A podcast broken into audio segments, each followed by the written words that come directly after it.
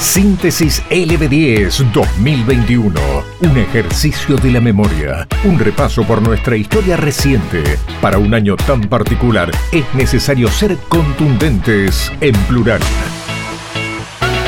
Síntesis 2021 en LB10. Esto es lo más importante que nos pasó en julio.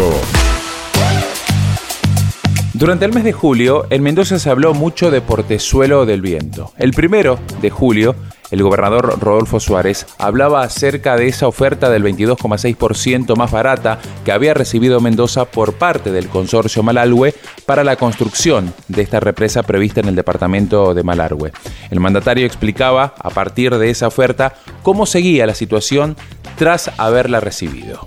Ha hecho una reducción importante, eso va por ley se ha establecido cuál es el mecanismo de evaluación, hay una comisión evaluadora que va a tener que trabajar un tiempo importante sobre esta, esta mejora de oferta que se ha hecho sobre la oferta básica. Así que bueno, la comisión tendrá que trabajar, evaluar todo, eso se eleva a un comité de ministros que hay para posteriormente eh, se toma la, decisión en ese mecanismo que está, establecido. Pero de Portezuelo del Viento no solamente conocíamos ofertas, sino también algunos análisis.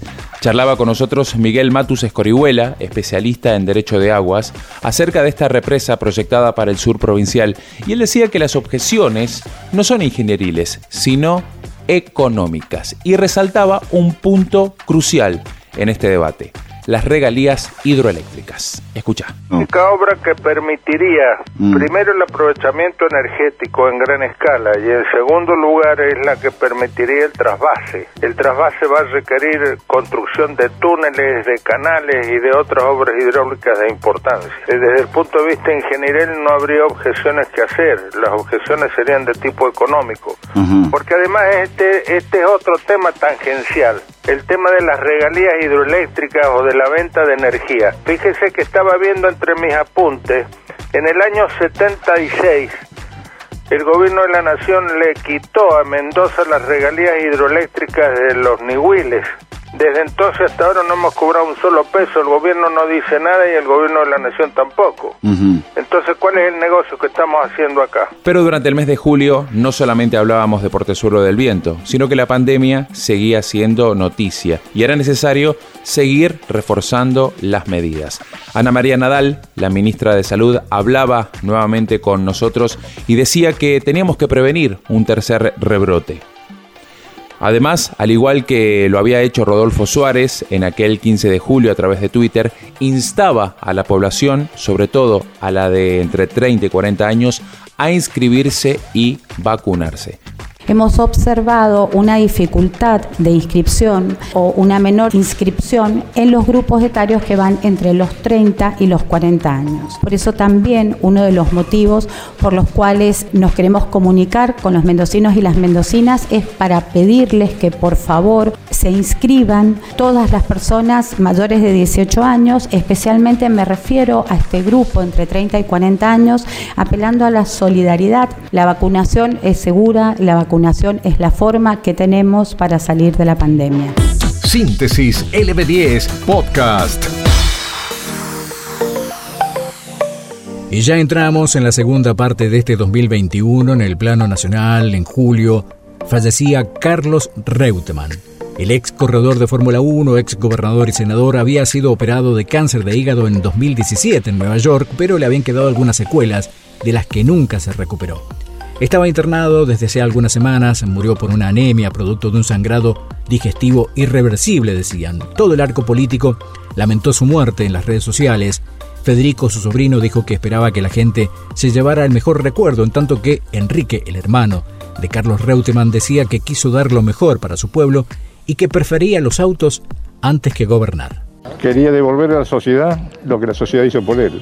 Entonces aceptó la gobernación, aceptó hacer la ciudadanía y trabajó para su provincia, hizo lo que mejor que pudo, con afecto, con defecto. Para gobernar hay que tener suerte, suerte con las cosechas, suerte con el tiempo, suerte con el dinero. Las necesidades de la gente y de los pueblos son muy grandes, tema de salud, de educación. Santa Fe es una provincia muy grande, 800 kilómetros de largo, 300 de ancho. Es una, una provincia muy rica, con muchas necesidades en el norte, con grandes ciudades como Rosario, Santa Fe, Y una ciudad que son 200.000 empleados, una ciudad que tiene buenos recursos, tiene buenos campos, él está orgulloso Santa Fe. No, hace 28 días me habló, dice que está difícil. Y yo le preguntaba, ¿qué te gustaba más, Fórmula 1 o la gobernación? No, dice, era más fácil Fórmula 1. O sea, el desgaste que tiene un gobernante muy grande, necesidad de todo tipo. Este, todos los días tienen 20 problemas, o sea, aparte uno en Fórmula 1 deja la vida, porque puede venir la muerte. Él tiene 17 a 20 compañeros muertos que arrancaron con él. Y me dijo un día, yo hablaba con todos los pilotos de Fórmula 1, con Laura, con Andretti, con todo. Yo era muy amigo de Fangio, de Fernán González. Ella tiene una gran pasión, el auto. El auto, el auto. Bueno, también en el plano nacional, el fiscal en lo penal económico Claudio Navas Real imputaba al expresidente Mauricio Macri y a la ex ministra de Seguridad Patricia Bullrich y también al ex ministro de Defensa Oscar Aguad. Fue en la causa que se investigaba el envío de material bélico a Bolivia en noviembre de 2019 cuando se desarrolló el derrocamiento del gobierno de Evo Morales. Estos son los hechos más importantes de julio. Y en lo internacional, una verdadera catástrofe porque dos cuerpos más habían sido extraídos de los escombros del edificio parcialmente derrumbado en Miami, y con ellos la cifra de víctimas mortales se elevaba a 20. Lo dramático fue que entre ellos estaba la hija de 7 años de un bombero de la ciudad de Miami, así lo confirmaba entre lágrimas, la alcaldesa Daniela Levincaba. Días, aquí estamos en la mañana del día 14. La búsqueda del rescate continuaron su operación y tenemos la suerte de que el clima se haya mejorado esta mañana. Los equipos continuaron avanzando en las áreas de la pila que eran inaccesibles antes de la demolición. Me complace informar que a pesar de las difíciles condiciones que experimentaron los equipos, ninguno de ellos han estado herido. A través de estos esfuerzos y desde nuestra última sesión informativa, los equipos recuperaron a 10 víctimas adicionales de esta tragedia, elevando nuestro total de muertes confirmadas a 46. Se han identificado 32 de esas víctimas y se han realizado notificaciones a las familiares más cercanas, cercanos. En este momento se contabilizan 200 personas y 9, 5 personas están desaparecidas. Nuestros corazones se rompan por los que están de luto y por los que están esperando. Por favor, continúe envolviendo su amor y sus oraciones, oraciones en nuestra comunidad y especialmente en las familias en el centro de esta tragedia. Nuestro compromiso con esta misión es profundamente personal. Esta es nuestra comunidad, nuestros vecinos y familias y nuestros socorristas realmente han buscado esa pila todos los días desde el colapso como si estuvieran buscando sus propios seres queridos. Estaremos de regreso aquí a las cinco y media. Gracias. Y también para tener en cuenta en lo internacional en este julio, un hombre, el más rico del mundo, Jeff Bezos, cumplió su sueño de alcanzar el espacio a bordo de un vuelo tripulado de su propia compañía. Tras aterrizar en un lugar exacto como estaba establecido, el empresario agradeció a su equipo y dijo que lo más importante fue ver a la Tierra desde el espacio. Ya se fue el 2021, un año que quedará en nuestra memoria marcada por la nueva normalidad barbijos, alcohol en gel y vacunas. Síntesis LB10, un repaso vertiginoso por nuestra historia reciente. Atrás en el tiempo habían quedado el empate ante Chile del debut, la muy buena victoria luchada, peleada, trabajada ante Uruguay en la segunda fecha, el triunfo con algunas dudas ante Paraguay por la tercera fecha y la consecuente clasificación, la victoria en el último partido ante Bolivia por 4 a 1, que le daba a la Argentina el primer puesto, y la ilusión que iba de menor a mayor. Sí, estamos hablando de la Copa América de Brasil que nos entregó este año a todos y todas los argentinos una de las alegrías más lindas de 2021. Aquella Copa América en la que Argentina llegaba a la instancia de cuartos de final con más certezas que dudas con un equipo que iba de menor a mayor en su rendimiento y que luego de golear 3 a 0 a Ecuador en un muy buen partido, se metía entre las cuatro mejores selecciones de nuestro continente. Una costumbre ya para nosotros eh, en estos últimos años. Llegaba el partido contra Colombia, un partido durísimo que Argentina empezaba ganando casi desde el vestuario con el gol de Lautaro.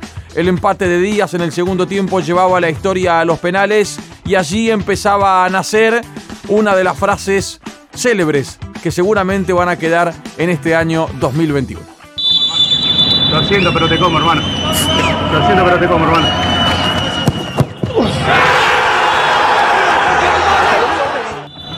Sí, mirá. Mirá que me hice la cosa del atajo, eh. Mirá que te como, hermano. Mirá que te como, hermano. Y de los penales del Dibu y de la celebración y los festejos a la gran final. Sí, Brasil nos esperaba en la final. El Scratchy le había ganado a Perú con lo justo 1 a 0 en la otra semi y la escaloneta tenía que afrontar nada más y nada menos que otra final continental y nuevamente, como en la, así como en la última edición de la Copa América, ante Brasil. El estadio Maracaná esperaba lo que iba a ser otra hazaña argentina y un festejo que había esperado tanto, pero tanto tiempo. La tiene Rodrigo de Paul, la salida para la Argentina con el número 7. Va el hombre de el Udinese ahora del Atlético. Linda pelota, tiro para Di María. Dale Fido, defina, viene Di María por arriba. ¡Gol!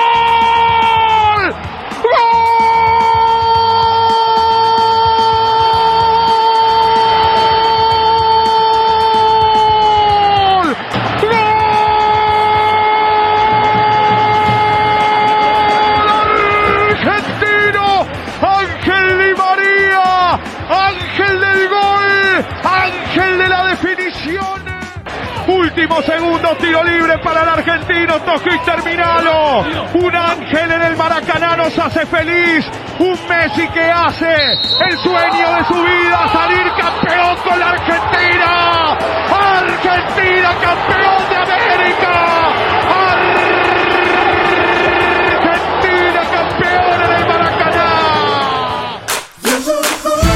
Esto es Síntesis LB10 2021 Podcast. Julio inició con una de las noticias más tristes para el universo musical. A los 78 años de edad moría Rafaela Carrá, un ícono de la libertad sexual en el mundo. La cantante, actriz, compositora, bailarina, coreógrafa y presentadora de televisión italiana causó sensación en la década del 70 y 80 con éxitos como Hay que venir al sur, Fiesta, Caliente Caliente y En el amor todo es esperar. En Latinoamérica y por imposición de las dictaduras militares, se exigió a la artista cambiar la letra de su canción icónica Hay que venir al sur. Esto tenía que ver con la connotación sexual. Originalmente dice, para hacer bien el amor hay que venir al sur, pero acá, para enamorarse bien hay que venir al sur. enamorarse bien hay que venir al sur. Para enamorarse bien iré donde estás tú. Sin amores, ¿quién se puede consolar? Sin amores, esta vida es infernal. Para enamorarse bien hay que venir al sur. Lo importante es que tú vayas cuando quieras